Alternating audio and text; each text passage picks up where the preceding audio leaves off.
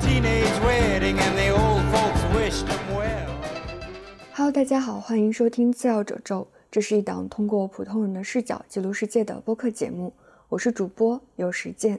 在本期节目开始之前，要特别感谢 Carolus 同学在爱发电平台上的赞助，也非常感谢各位听友以各种方式的反馈、鼓励和催更。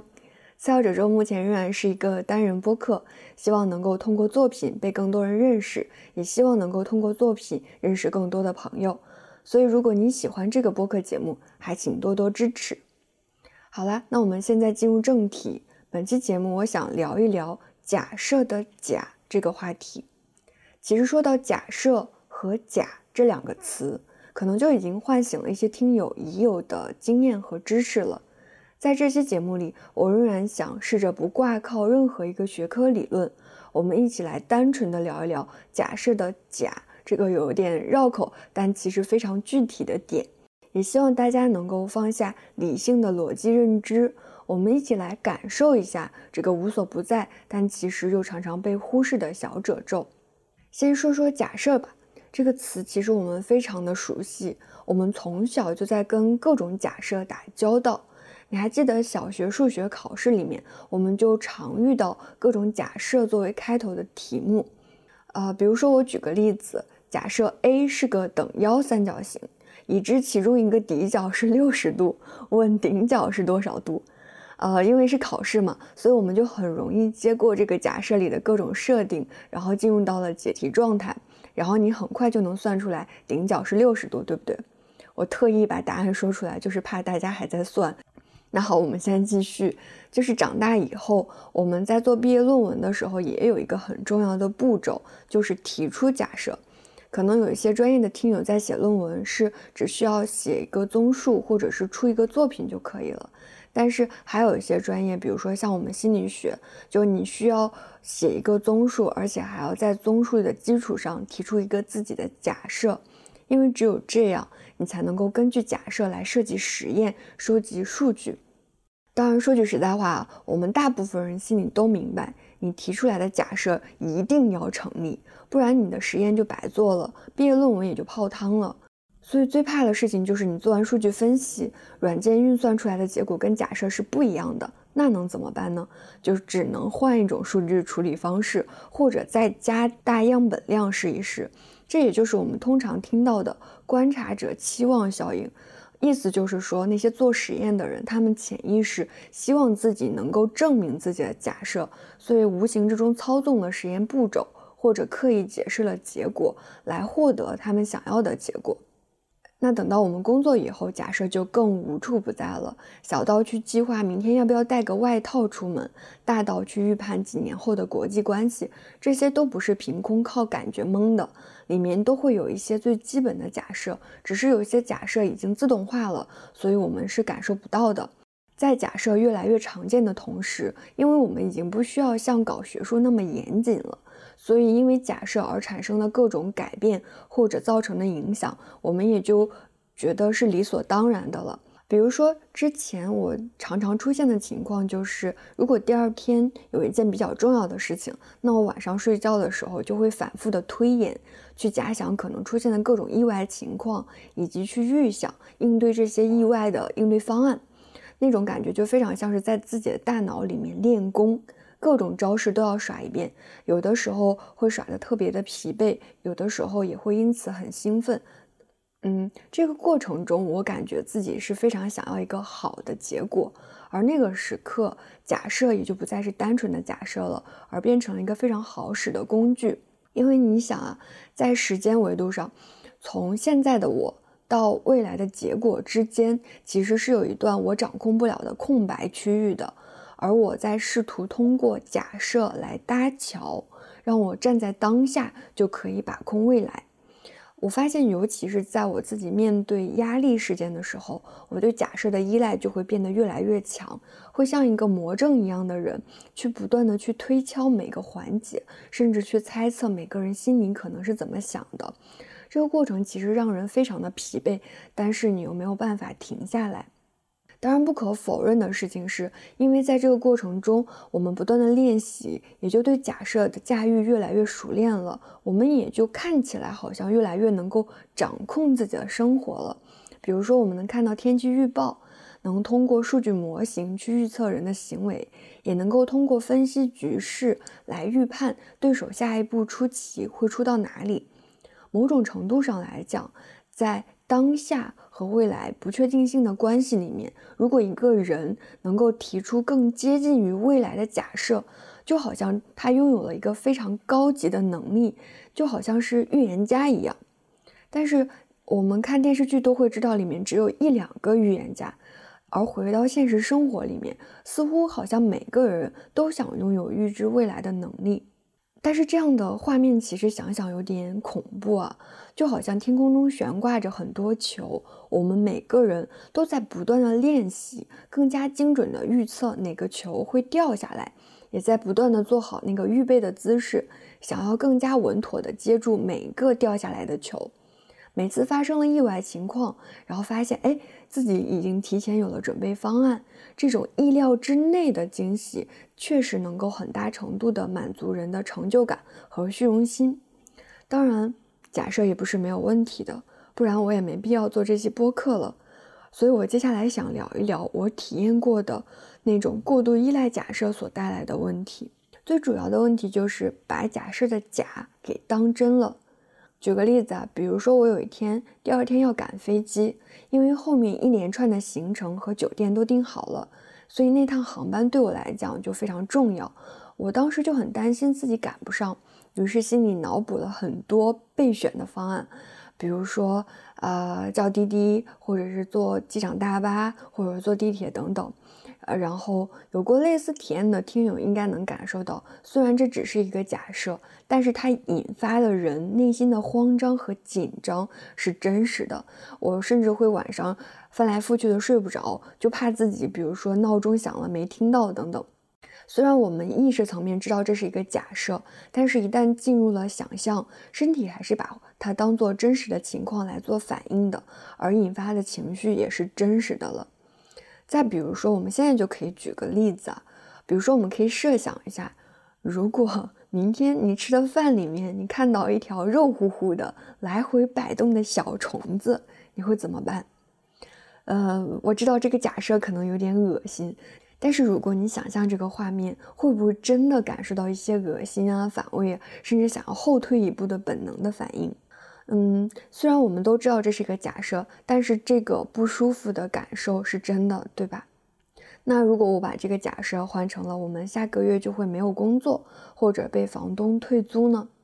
那这个时候其实大脑也有可能自动就进入了一个思考应对方案的模式，比如去想，哦，那如果真的这样了，那我可以怎么办？而这时候你也会感受到自己心理上的焦虑和呼吸上的紧绷，也就随之而来了。就像我们前面提到的那个观察者效应一样，对于我们普通人来讲，很难真的把假设当做一个单纯的假设。就像我们小时候拿到一道数学题一样，即使你能够看清楚开头白纸黑字写着“假设”这两个字，但是你依然会把它自动当成真的，而进入一个非常真实的绞尽脑汁的解题状态。这种自动化的过程几乎已经成为了每个现代人的本能了。这种本能。就很像是我们听到闹钟心里会咯噔一下，我们听到哨声会忍不住想要跑步一样。这个自动化的部分是我觉得有问题的部分，也是我想重点提醒大家的部分。就是你可以留意一下，呃，留意自己有没有那个嗯看破假设的能力。就是当我刚刚提出那些有的没有的假设的时候，你能不能不那么快的进入到解题的状态？我说的看破假设，并不是从本质上质疑这个假设到底合不合理，或者说觉得嗯应该有一个更合理的假设，这些都不是那个看破假设的想表达的意思。我说的看破假设，就是你知道自己在玩一个假设的游戏。因为我发现，就是在假设出现之后，我们就很容易想象出现了一个赛道，我们开始自动进入到一种比谁跑得快的状态。但这个上头的状态太真了，所以我们总是忘记假设是假的，总是忘记我们其实在玩一个假设的游戏了。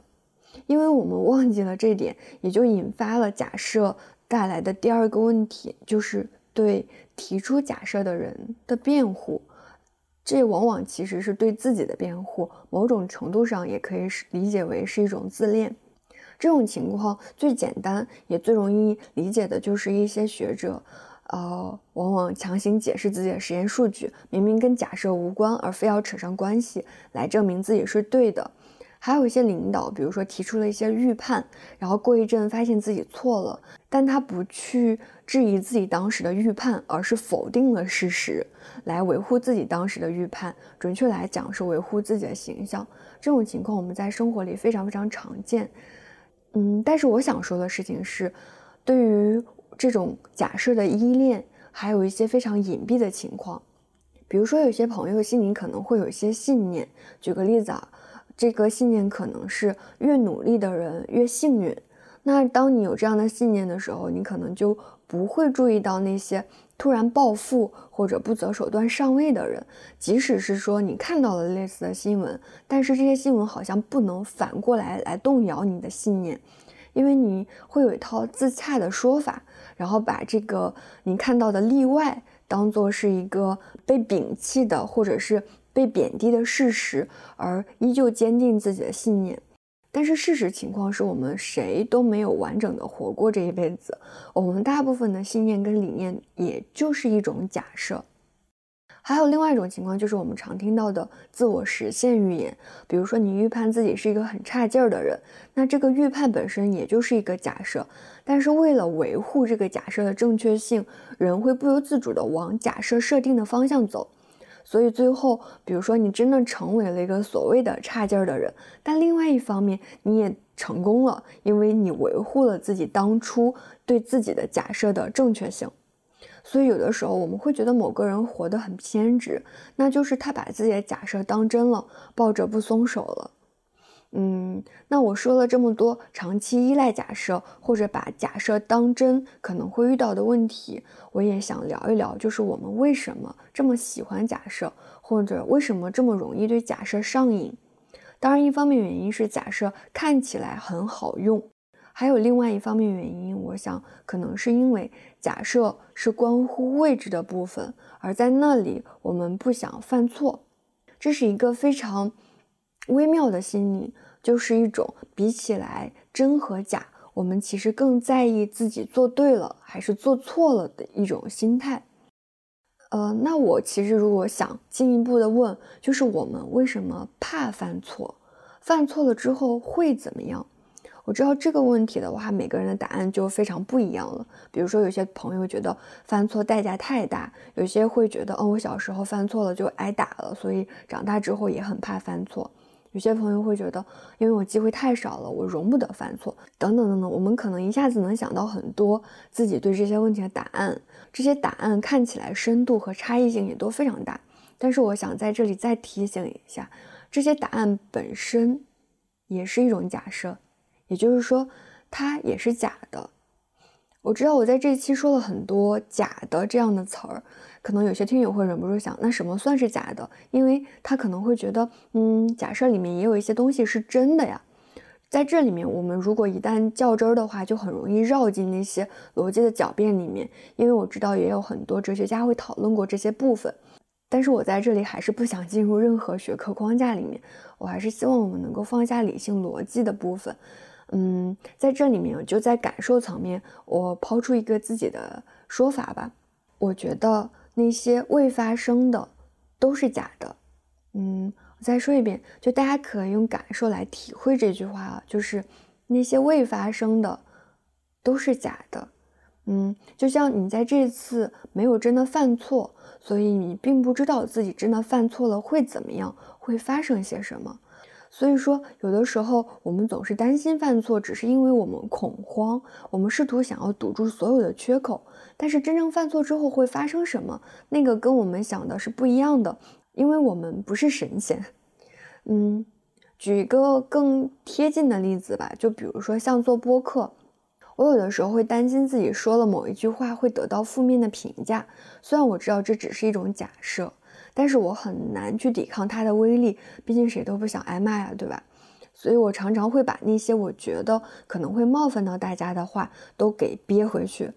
但是当我自己处于一种足够清醒的状态，我足够清楚的知道我就是想说这句话，这个念头是此时此刻最真实的部分的时候，那我就不能够不忠于此时此刻的自己。所以说，在那样的情况下，在我足够清楚的知道自己在干什么的时候，我就还是会说出我想说的话。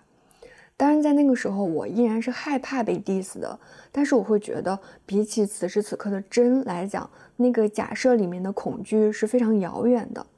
所以，我自己的体验是，此时此刻，当你能够跟自己连接的时候，那个真是可以给自己力量去面对假设里面无穷无尽的窟窿的。而问题也就在于，我们人大部分时刻是跟自己失联的，我们没有办法感受到此时此刻给自己的真实的力量，所以我们才会去投靠那些看似靠谱的假设。呃，为至于为什么会失联，我觉得我们可以改天再聊。但是回到假设上面，我想表达的事情是，如果我们一旦开始玩假设这个游戏之后，我们就很难不再当真了。而我们一旦入戏之后，我们就会忍不住想要让好的假设成真，想要躲避那些不好的假设。而如果没有达到我们的期望，我们还会失望、沮丧，这些都是人之常情啊。因为假设本身它都是基于某个模型或者是思维框架提出来的，而一旦我们进入到假设这个游戏，我们就需要把自己装进那些硬邦邦的框架里面。我们就需要形成某个形状，而不再是一种流动的、变动的状态了。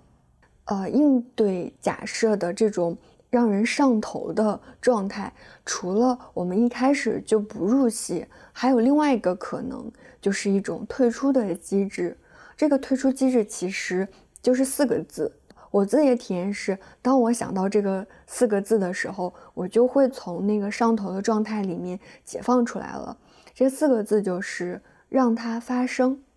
发生之后，我们再来看看真的发生了什么吧。因为本质上讲，不管是我们搜集非常多的信息，找到那个最大概率会发生的事情，还是说我们准备了十几种方案来应对可能会出现的各种意外情况，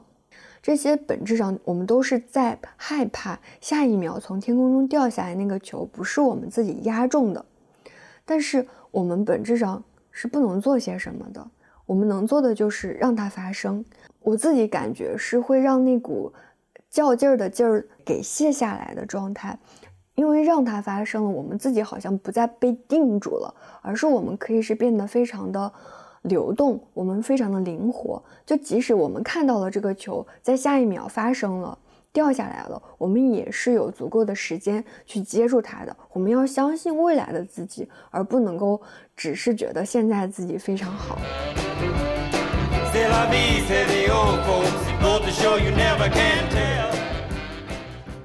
我知道自己在这期播客里面单方面提了很多过度依赖假设带来的问题。呃，我并不是想要片面的推翻假设这个行为本身，只是觉得虽然我们可能需要假设作为拐杖，但依然是要留意自己是否被拐杖所限制的。就像有些老人一旦开始使用拐杖就离不开了，所以他们慢慢的脊柱也会弯向拐杖这一侧，进而不得不处理拐杖所带来的问题。事实上，一个工具带来便捷的同时，也自然会带来一些不方便的地方，这太合理了，不是吗？